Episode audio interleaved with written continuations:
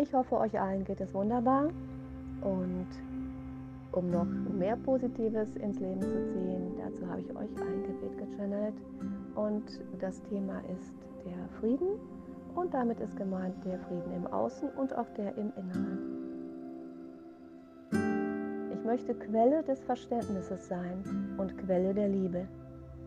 Möge jeder bei mir den Ort finden, an dem er sein kann, wie er sein will möge ich ihm Unterstützung und Inspiration sein. Ich möchte Quelle der Weisheit sein, die mir ein reines Herz beschert und anderen einen Freund auf ewig. Lass mich zuhören können, ohne zu urteilen, und lass mich helfen, ohne es besser zu wissen.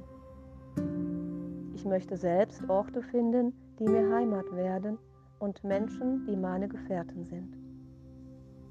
Lass mich das Licht am Ende eines Tunnels sein, den jemand anders zu durchschreiten hat.